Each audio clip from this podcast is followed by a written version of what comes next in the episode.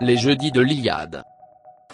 Bien, merci beaucoup d'être euh, présent ce soir ce jeudi de l'Iliade du début mai.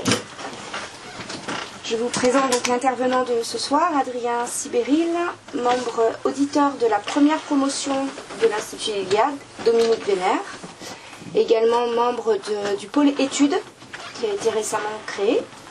Donc il va nous présenter euh, Dominique Vénère et la tradition européenne. Donc euh, je le laisse présenter euh, son, son- son exposé et puis il y aura un échange de- entre vous de, de questions-réponses si, vous le- si vous le souhaitez. Je vous souhaite une euh, belle soirée. Bien. Je te remercie Sophie. Donc effectivement, je vais vous parler de la tradition européenne selon Dominique Vénère. Cette euh, tradition européenne, elle va s'appuyer principalement sur un ouvrage qui est Histoire et tradition des Européens. Mais si vous voulez creuser un petit peu le, sujet de la tradition selon, selon cet auteur, ce que j'ai fait d'ailleurs euh, de mon côté, d'autres ouvrages peuvent être utilisés. Je pense notamment à Un samouraï d'Occident, qui est un ouvrage qui fait la synthèse des, différentes, euh, des différents ouvrages de Dominique Vénère, ainsi que Les Carnets rebelles, dont la nouvelle librairie a publié déjà deux volumes. Voilà. Donc, avant de commencer, je vais, euh, euh, commencer par quelques, propos liminaires sur, euh, sur la question. C'est-à-dire, la tradition européenne de Dominique Vénère, quelle a été la démarche de l'auteur, quelle a été la démarche de l'historien méditatif vis-à-vis de cette tradition européenne? Deux, deux choses tout d'abord, c'est la question du pourquoi et la question du comment. Pourquoi Dominique Vénère a cherché à redéfinir, à retrouver cette tradition européenne? Tout simplement, je dirais qu'il faut partir du, plus simple. Euh, Dominique Vénère a été, comme euh, nous tous, un homme de son temps. C'est un homme qui est né en 1935 et qui donc a passé le plus clair de son existence durant la seconde moitié du XXe siècle. Seconde moitié du XXe siècle qui a confirmé la dormition dans laquelle l'Europe s'était enfoncée depuis euh, 1914-1918, selon euh, l'analyse de Dominique Vénère. Et seconde moitié du XXe siècle qui a été la confirmation de la relégation de l'Europe au second rang des blocs civilisationnels, autrefois l'Amérique et euh, l'URSS, et demain peut-être, euh, demain la Chine et peut-être l'Inde, le Brésil et pourquoi pas la Russie.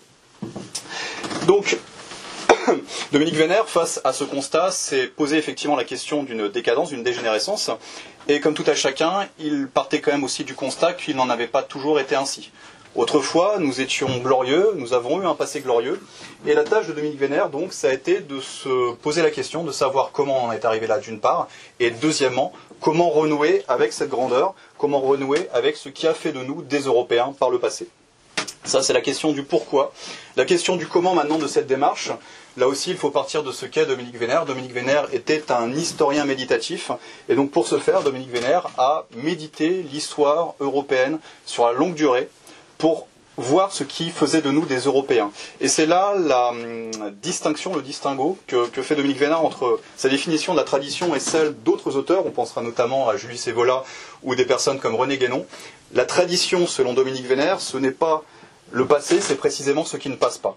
Et Dominique Vénère, donc, en méditant l'histoire européenne sur la longue durée, a précisément cherché à savoir ce qui ne passait pas, ce qui faisait de nous des Européens. Donc, sur ces euh, considérations introductives, on va rentrer dans le vif du sujet.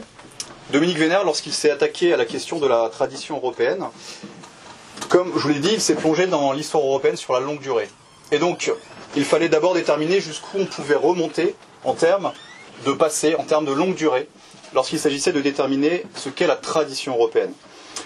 Vous remarquerez que l'ouvrage euh, phare dont nous parlons ce soir, Histoire et tradition des Européens, est accompagné d'un sous-titre 30 000 ans d'identité. Ces 30 000 ans d'identité, ce n'est pas une provocation de la part de Dominique Vénère. Quand on regarde il y a 30 000 ans ce qu'il y avait en Europe, on tombe sur les fameuses peintures rupestres de la grotte de Chauvet. Alors vous pourriez me dire, Adrien, les peintures euh, rupestres, euh, il y en a dans le monde entier, ça n'a jamais fait une tradition en soi. Pourquoi tu nous parles de ça? Pourquoi Dominique Vénère nous parle de ça? Eh bien, tout simplement parce que les peintures rupestres européennes, et les grottes, celles de la grotte Chauvet ne, ne font pas exception, représentaient principalement le monde animal. Et ça, c'est quelque chose, je vous invite à le vérifier euh, par vous-même sur, euh, sur les moteurs de recherche. Hum, les peintures rupestres européennes donc, représentaient le monde animal, alors que le reste du monde ne représente pas principalement le monde animal. Il représente des parties du corps, des mains, ou il représente des membres de la tribu. tout d'abord, donc voilà une première spécificité. Ensuite, cette spécificité s'étend à l'Europe entière. On la trouve de la Baltique jusqu'à la Méditerranée, on la trouve de l'Oural jusqu'à l'océan Atlantique. Et chose plus fascinante encore, quand vous vous intéressez à cette question des peintures rupestres européennes, vous vous rendez compte que ces peintures rupestres sont apparues sur, des espaces temporels trop petits pour qu'elles puissent être le fruit d'une diffusion de proche en proche. En clair, qu'est-ce que je veux dire par là? C'est que ces peintures rupestres sont apparues rapidement dans toute l'Europe, trop rapidement pour que ce soit les Européens de l'époque qui se soient transmis, transmis cette, euh, euh, perception du monde extérieur, cette perception de leur environnement. Donc vous voyez déjà quand vous remontez le temps en Europe et que vous regardez donc euh, ce qui est la période paléolithique européenne, vous voyez déjà qu'il y a une spécificité européenne et une spécificité qui est propre à toute l'Europe, qui ne concerne pas qu'une seule partie de l'Europe. Donc unité, spécificité, ancienneté de cette tradition européenne. Remontons maintenant un peu plus euh, le cours du temps. Je, pense que peu de monde le, sait, mais euh, je vais faire un petit rappel. Il se trouve que les populations européennes sont issues du fruit, du brassage de trois types de populations. Les populations du paléolithique, les chasseurs-cueilleurs, les populations du néolithique, ce sont des, populations dites agricoles venues d'Anatolie. Alors, je rassure tout le monde, hein, quand on parle d'Anatolie, ce ne sont pas les Turcs d'aujourd'hui, ce sont d'autres populations. Et une troisième composante qui, est la, qui sont les, populations pastorales de l'âge de bronze, qui ont inclus entre autres les Indo-Européens. Il, il est important de s'arrêter sur cette notion d'Indo-Européen. Pourquoi? Puisque, tout d'abord, nous parlons des langues indo-européennes à quelques exceptions près, toutes les langues d'Europe sont des langues dites indo-européennes. Les langues slaves, les langues latines, les langues celtiques, les langues germaniques. Le, grec, ce sont des langues indo-européennes qui proviennent d'une seule et même langue mère. Il y a des exceptions effectivement avec euh, le basque, avec les langues finno-hongriennes, c'est-à-dire le, le, finnois et le hongrois, mais globalement, toutes les langues d'Europe proviennent d'une même langue mère. Et pour ceux d'entre vous qui maîtrisent plusieurs langues, ou qui en, parlent avec plus ou moins de, bonheur euh, ces, langues-là, vous savez qu'on ne pense pas de la même manière dans une langue et dans une autre. Et vous imaginez très bien que lorsque vos langues appartiennent à des ensembles linguistiques réellement différents, vous pensez de manière encore plus différente. On ne pense pas de la même manière en français, en allemand et en anglais, mais quand même vous avez des vocabulaires, des notions de vocabulaire, une structuration mentale qui, qui sont similaires.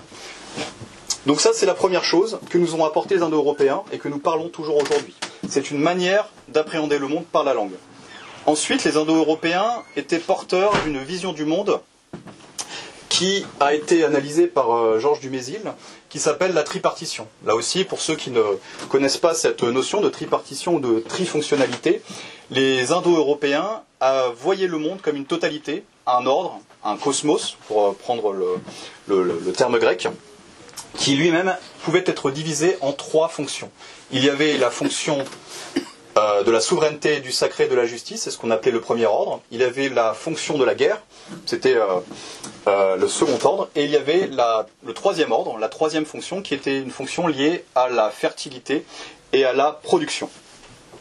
Donc, c'est important de, vous pourriez me dire, bon, effectivement, qu'est-ce que ça a de, spécifique à l'Europe? On peut trouver des, des, dieux guerriers dans tous les, toutes les civilisations du monde c'est pas tant euh, l'existence de Dieu de la guerre ou de Dieu de la, de la, de la production ou du sacré qui compte, c'est cette division en trois ordres qui était vraiment importante pour les Indo-Européens et qui nous a été transmise jusqu'à aujourd'hui, on y reviendra. Chez les Indo-Européens, donc, il y a trois fonctions et les dieux se répartissaient entre ces trois fonctions. Euh, je peux vous donner donc des exemples. Dans la, dans le monde germano-nordique, vous avez trois grandes divinités qui sont euh, vénérées, entre autres, mais ce sont les trois principales. Ce sont Odin, Thor et Frère.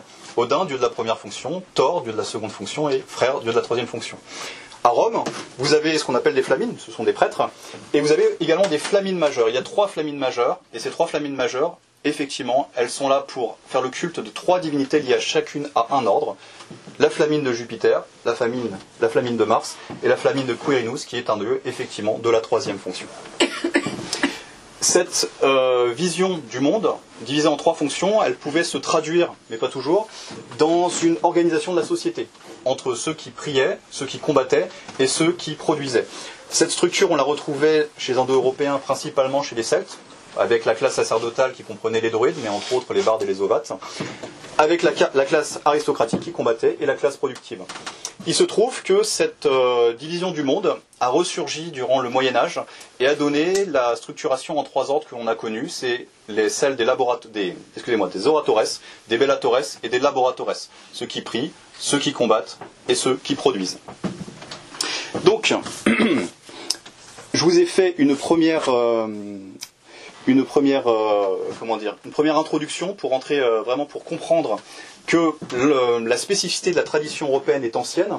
Maintenant, je vais, me, me donner pour tâche de vous donner ses principales composantes.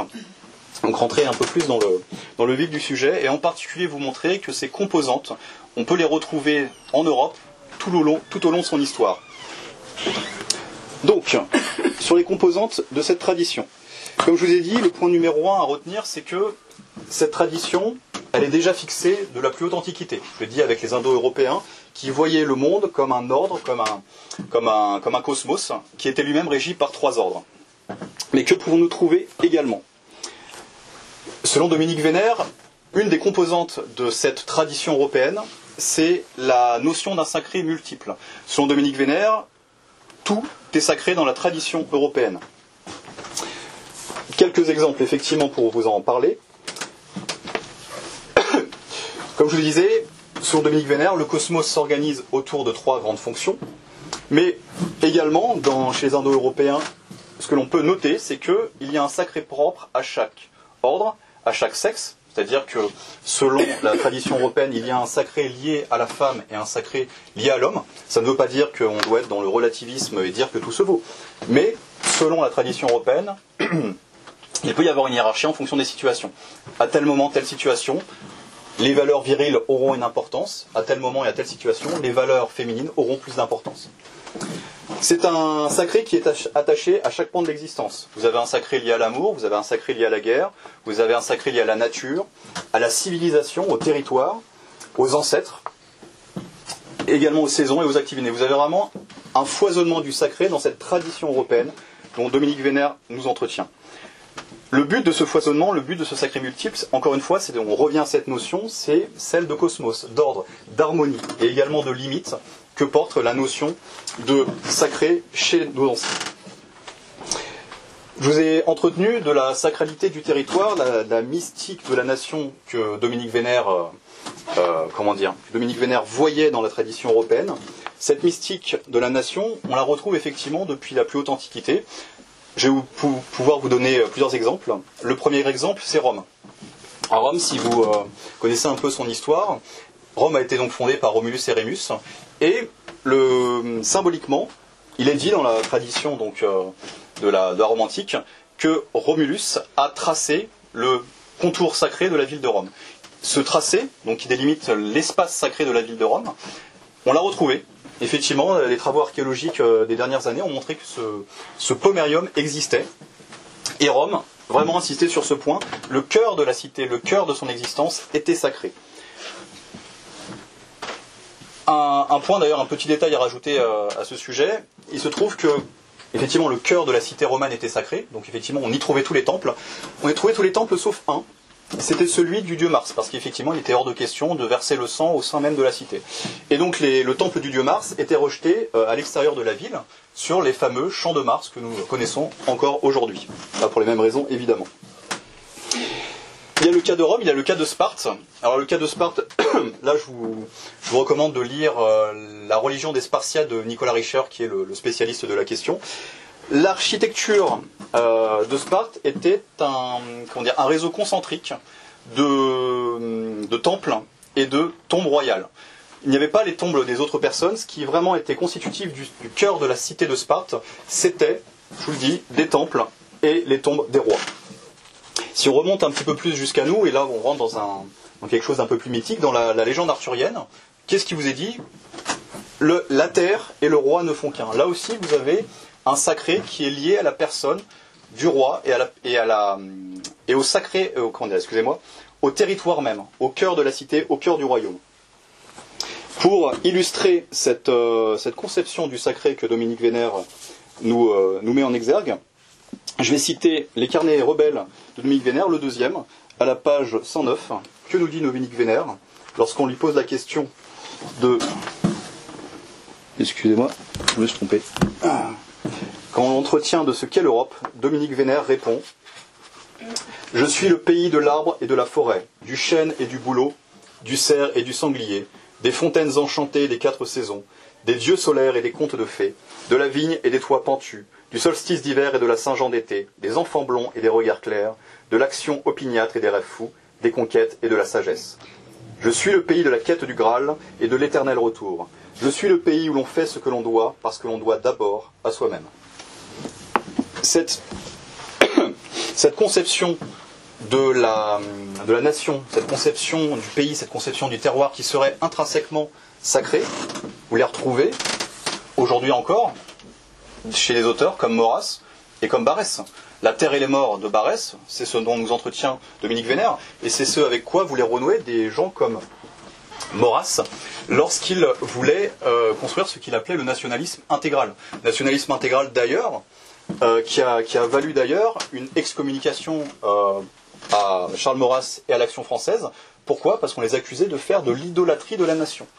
Dominique Vénard nous dit tout simplement ici, ce n'est pas de l'idolâtrie, ce n'est pas un péché de considérer que notre nation, notre terroir, notre civilisation porte un sacré intrinsèque.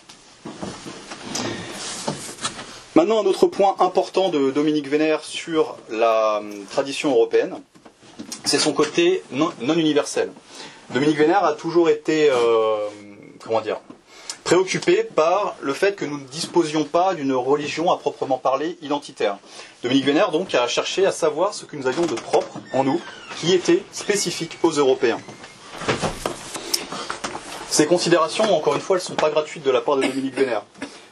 Dominique Vénère nous dit ce que nous avons en commun avec les autres peuples, c'est ce qu'il y a de moins noble. Et ce qu'il y a de plus noble chez nous, c'est ce que nous n'avons pas en commun avec eux. Nous avons tous en commun de devoir nous nourrir, nous avons tous en commun euh, de faire l'amour, mais pourtant, nos visions de la gastronomie ne sont pas les mêmes avec celles des autres peuples du monde. Notre manière de voir l'autre sexe n'est pas la même que celle des autres peuples du monde. Donc la conclusion qu'en tire Dominique Vénère est évidente. Si ce qu'il y a de sacré, c'est ce qu'il y a de plus noble, comme ce qu'il y a de plus noble, c'est ce que nous n'avons pas en commun avec le reste du monde, alors notre sacré ne peut pas être universel. Nous avons un sacré qui n'appartient qu'à nous, à nous, Européens. Un autre exemple de cette non-universalité du, sacré européen, et encore une fois que l'on va pouvoir retrouver dans toute l'histoire européenne, c'est l'aspect anthropomorphe des dieux, et également de Dieu lorsque l'on passera au christianisme. Ces dieux donc qui peuvent être ressemblés, ces dieux qui nous ressemblent, et ces dieux qui sont incarnés, encore une fois, dans des êtres humains. Je vais revenir sur la, question du, christianisme. C'est une conception qui, qui a perduré avec le christianisme. Pour ceux qui ne savent pas, au début de l'existence du christianisme, il y a eu une, une querelle entre ce que l'on appelait d'un côté les iconoclastes et les iconodoules. La question était de savoir est-ce que l'on doit représenter Dieu? Et comme vous le savez, le christianisme est une religion d'extraction hébraïque, d'extraction sémite. Elle a été façonnée, elle, elle a grandi, elle a, elle a, obtenu sa forme définitive en Europe et grâce à l'Europe, mais à la base, effectivement, elle est d'extraction sémite. Or, vous le savez, en Orient, aussi bien en islam que dans le judaïsme, on ne représente pas Dieu. Et la question était de savoir doit-on représenter Dieu ou pas? Les iconodoules, ceux qui disaient oui, on peut représenter la divinité, ont gagné en Europe. Je ne suis pas sûr que si le christianisme s'était formé à l'extérieur de l'Europe, les iconodoules auraient gagné. Je suis même persuadé du contraire. Une autre spécificité, encore une fois, signant l'aspect non universel de notre tradition, Dominique Vénère insiste longuement sur cet aspect-là, on y reviendra tout à l'heure, c'est l'aspect aristocratique. Dire, les régimes aristocratiques ne sont pas la règle dans le monde entier. Comme vous le savez, les tyrannies, les, monarchies absolues peuvent parfois avoir la faveur dans certaines régions du monde. Si vous prenez par exemple la tradition euh, européenne, vous voyez donc le foisonnement de l'aristocratie depuis la plus haute antiquité jusqu'à très récemment. 1914-18, c'est à partir de ce moment-là que même les pays où l'aristocratie avait réussi à se maintenir va s'effacer devant la démocratie et la bourgeoisie. Mais vous voyez que dès que vous commencez à quitter l'Europe, par exemple quand vous commencez à arriver dans ce territoire un peu, euh, comment dire, un peu mixte que constitue la Russie, déjà vous allez arriver sur une tradition politique qui va être différente. C'est la tradition du tsar, c'est la tradition du pouvoir absolu, qui est propre aux régions asiatiques. Donc, sur ce point-là, et pour conclure euh, sur ces, ces, trois premiers aspects, nous voyons bien que le sacré des Européens, c'est un sacré qui n'est pas propre, qui est propre aux Européens et qui ne peut pas être partagé avec ceux qui ne le sont pas. Excusez-moi, je fais une petite pause. Maintenant, je vais arriver sur un autre aspect. Les hum, composantes que je vous ai données euh, jusque-là, c'est des composantes que l'on pourrait euh, appeler, on pourra en discuter euh, plus tard, lors des questions-réponses. Sont des composantes, je dirais, spatiales de la tradition européenne. Il y a une composante temporelle de la tradition européenne, c'est le rapport au destin, c'est le rapport à la liberté qu'entretenaient les Européens. Les Européens, quand vous remontez dans l'Antiquité, vous verrez que la notion de destin est omniprésente. On la retrouve dans la tradition germano-nordique, on la retrouve dans la tradition grecque, mais ce rapport au destin est particulier. On n'est pas dans un destin qui est écrasant, qui empêche les gens d'agir et qui déposséderait les gens de leur liberté. Au contraire, en Europe, vous avez un rapport au destin qui se fait avec une très grande liberté. Régis Boyer, le, spécialiste français de la, de la matière germano-scandinave, nous disait que dans la tradition germano-nordique, la notion de destin est intériorisée, de même que dans la tradition hellénique. Qu'est-ce qu'on doit comprendre par là? On doit comprendre que dans la tradition européenne, certes, le destin frappe à votre porte, mais vous allez le faire vôtre. Vous allez en toute liberté pouvoir choisir le destin qui va être le vôtre et aller vers celui-ci sans barguigner. Je vous prendrai le cas d'Achille. Achille, à qui l'on prédit, on donne deux possibilités. Soit une vie brève mais glorieuse, soit une vie morne et longue. Que choisit Achille? Il choisit la gloire. Il a des équivalents dans toutes les traditions. La tradition celtique avec Urlain et la tradition germanique avec Siegfried.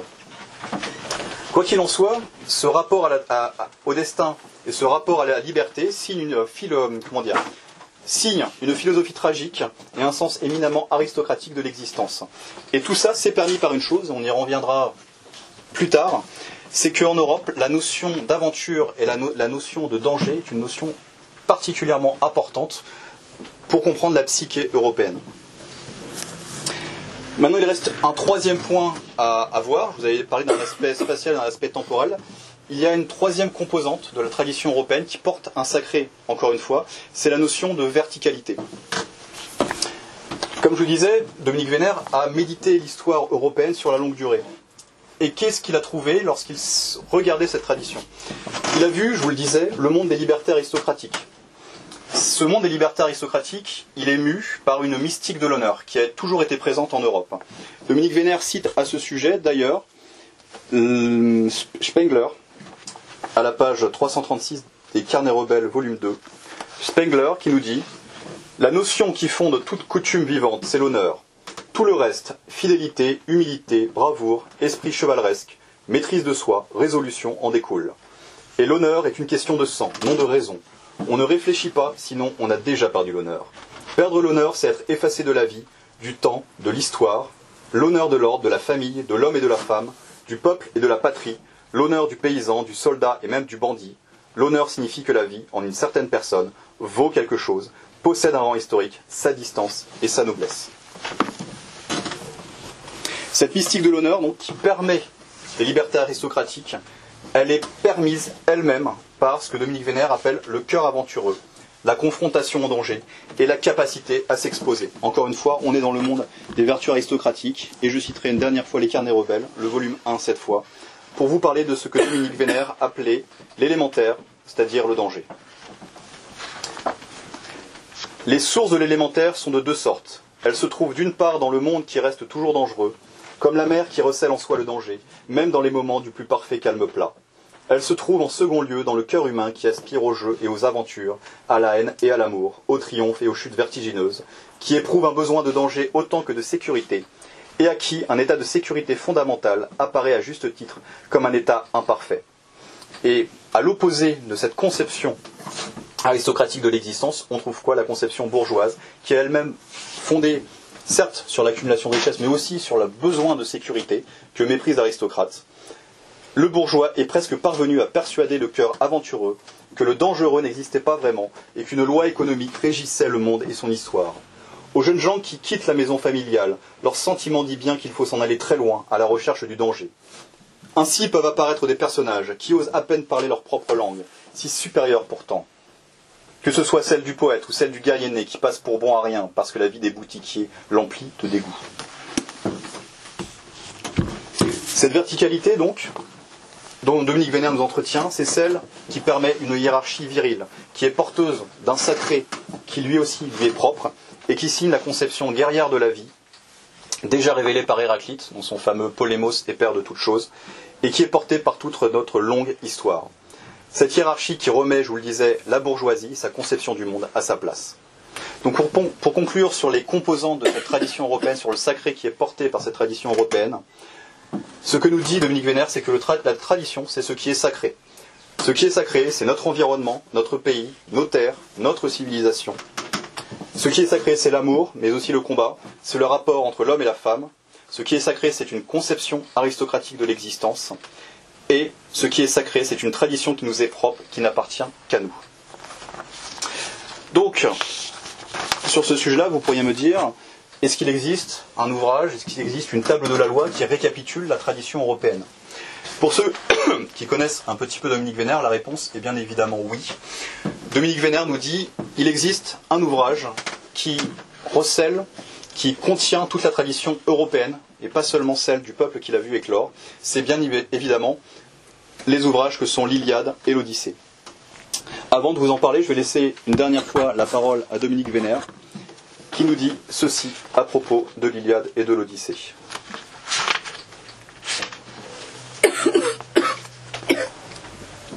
Livre fondateur, l'Iliade et l'Odyssée ne sont pas seulement des poèmes grecs. Ils sont l'expression grecque de tout l'héritage constitutif du noyau européen. À leur façon, ils reflètent l'esprit et la grandeur tumultueuse des mythes celtiques et germaniques. Siegfried et Courolaine sont les frères d'Achille, comme le sont également Roland ou Perceval. Cette identité, avec les autres sources de la spiritualité européenne, a trouvé un prolongement dans le christianisme occidental, puis dans le réveil glorieux de la Renaissance. La perfection de l'œuvre d'art, l'aptitude à exprimer la totalité de l'héritage, la permanence à travers le temps, voilà ce qui désigne les, poèmes homériques comme les sources quasi divines des Européens. Sources renouvelées, enrichies, magnifiées par leur prolongement dans la philosophie grecque et plus tard dans les chansons de gestes ou les romans courtois de notre Moyen Âge. Donc que nous dit Dominique Vénère effectivement par rapport à cela et que contient l'Iliade? L'Iliade, c'est le texte sacré des Européens. Toutes les composantes de la tradition y sont présentes. Je le rappellerai encore une fois, l'Iliade n'aurait pas été possible ailleurs qu'en Europe. Il a fallu l'Europe pour que puisse naître l'Iliade. Le sacré que contient l'Iliade, c'est un sacré européen. Sacré donc omniprésent par le foisonnement effectivement des dieux, le rapport poétique à l'existence, le consentement au destin, avec la figure d'Achille que l'on a vu tout à l'heure, mais aussi celle d'Hector, qui sait qu'il va mourir en se confrontant à Achille, mais qui sait que c'est son devoir en tant que roi que d'aller combattre et de mourir pour sa patrie. C'est aussi le chant 6 où Hélène, se lamentant de la situation qui est la sienne, je rappelle, Hélène a été ravie par Paris et euh, elle est sous le charme de, cet homme et elle voudrait retourner voir son, son, homme, mais elle ne peut pas. Elle est, elle est, pour ainsi dire, frappée par le destin et par le tragique. Hélène nous dit, au chant 6, Zeus nous a fait un dur destin pour que nous soyons chantés par les hommes à venir. Vous voyez là, on a une conception du destin qui n'est pas du tout une conception dans laquelle on se lamenterait, dans laquelle le destin nous aurait écrasé. Non, le destin dans la tradition européenne est vu comme une opportunité de grandeur, comme une opportunité de surpassement. L'Iliade, c'est aussi le monde des libertés aristocratiques. L'Iliade, c'est un roi lié par d'autres rois par serment qui viennent l'aider à récupérer sa femme et qui eux-mêmes viennent avec leur suite de guerriers, d'aristocrates. L'Iliade, c'est aussi le refus de l'universalisme. Ce sont des Grecs qui combattent d'autres Grecs, même si les Troyens euh, ont une composante effectivement asiatique euh, dans, euh, dans l'Iliade, mais ce sont toujours des Grecs qui combattent d'autres Grecs. Et il y a un fameux passage où deux combattants se refusent à se battre parce qu'ils se reconnaissent en tant que tels. L'Iliade nous montre bien que on peut comment dire, que le sacré qui lie ces hommes est le même. Ils parlent la même langue, ils honorent les mêmes dieux, leur univers mental est le même, le sacré qu'ils ont est le même. Ce que montre Iliade, encore une fois, et euh, ça rejoint ce que je disais précédemment, c'est la supériorité morale du guerrier. C'est aussi l'éthique de l'honneur et l'esthétique fondant l'éthique, chère à Dominique Vénère. Alors, sur l'éthique de l'honneur, je n'ai pas besoin d'y revenir, puisque effectivement, la base de cette histoire, c'est le serment qui lie des rois à d'autres, des rois à un roi. Et euh, sur l'esthétique fondant l'éthique, euh, je ne peux pas résister à, vous parler du cas de Tercite. Pour ceux qui n'ont euh, pas, lu l'Iliade depuis un moment, Tercite, c'est un Achéen, donc qui est du côté d'Achille et d'Ulysse, qui est universellement reconnu comme laid et fourbe. Et au moment de, comment dire, un moment de flottement, un moment de, doute au sein des rangs achéens, Tercite, pendant une assemblée, dit aux hommes, aux présents, aux achéens présents, nous avons perdu, nous ne gagnerons pas, euh, nos femmes nous attendent, nous devrions rentrer, euh, il n'y aura pas de déshonneur à quitter ainsi les terres troyennes et à repartir, euh, repartir vaincu. Ulysse, sa réaction, c'est de prendre son sceptre de roi et de frapper à la nuque Persite, au point de lui arracher les larmes et de lui créer un, hématome sanguinolent sur la nuque.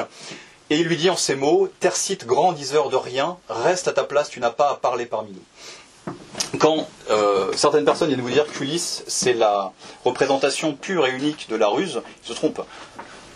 Certes, Ulysse représente la ruse, mais Ulysse reste un roi avec ses prérogatives et son besoin et sa nécessité de combattre.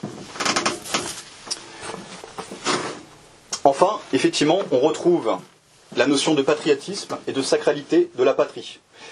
On citait tout à l'heure Hector face à la mort, encore une fois, qui par patriotisme veut mourir sur sa terre. Mais il y a aussi la figure d'Ulysse face à Calypso que l'on retrouve dans l'Odyssée. Là aussi, je, rappelle le, cas d'Ulysse et de Calypso. Calypso propose à Ulysse une éternité de délices s'il reste à ses côtés. Ulysse refuse, il lui dit non, je suis un homme, je suis un homme, je suis un mortel, je refuse ton immortalité, je refuse les cadeaux que tu me fais, car mon rôle en tant qu'homme, c'est de rejoindre ma patrie, de reprendre la tête de ma patrie, et de retrouver ma femme et ma famille. Enfin, l'Iliade, c'est la grandeur de l'homme et la divinité de l'homme par sa capacité à atteindre l'excellence. Cette chose-là avait déjà été remarquée par Goethe en son temps, qui nous disait La religion grecque n'a pas rendu humaine la divinité, elle a vu l'essence de l'homme comme divine. C'est enfin l'Iliade, la verticalité permise par la confrontation en danger. Si euh, à la lecture de l'Iliade vous ne voyez qu'un gigantesque massacre de page en page, Dites-vous que ce n'est pas ça qu'il faut voir. C'est d'abord et avant tout un sacré. Et ce sacré, c'est quoi? C'est la confrontation en danger qui fait la valeur de l'homme.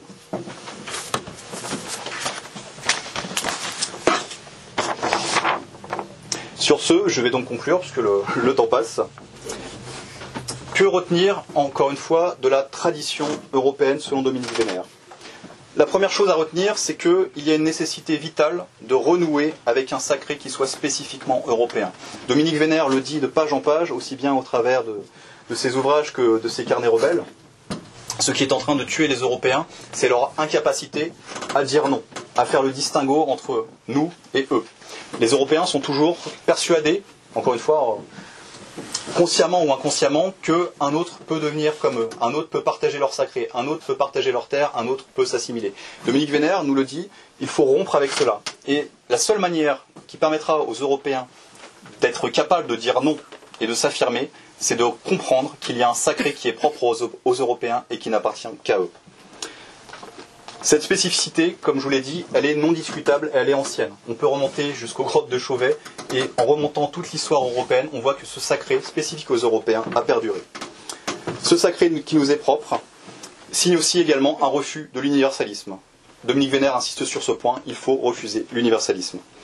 Enfin, Dominique Vénère nous dit que nous devons renouer avec cette conception aristocratique de l'existence portée par notre tradition et rappelée par les textes homériques.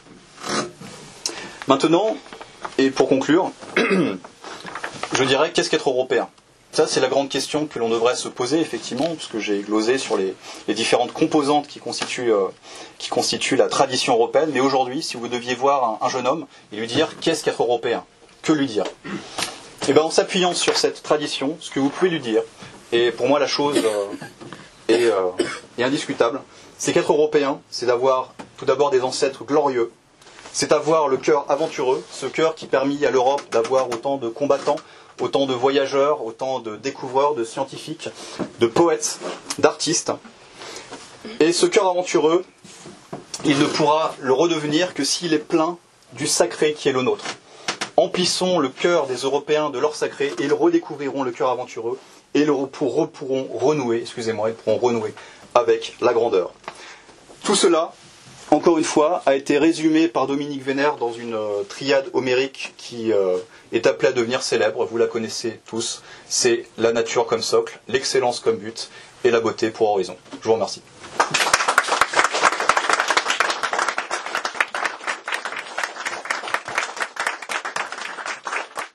Si vous avez des questions, on peut, euh, les aborder. avant de, d'ailleurs, de, passer aux questions, je, ne peux pas m'empêcher de vous dire que s'il y a quelque chose aussi que vous devez retenir, c'est que Dominique Vénère, lorsqu'il s'est donné la mort à Notre-Dame, c'était dans un acte non pas de protestation, mais dans un acte de fondation. Il voulait, encore une fois, et c'était euh, la, l'ambition d'histoire et tradition des Européens, c'était de nous faire redécouvrir notre tradition européenne et de nous permettre de renouer avec la grandeur.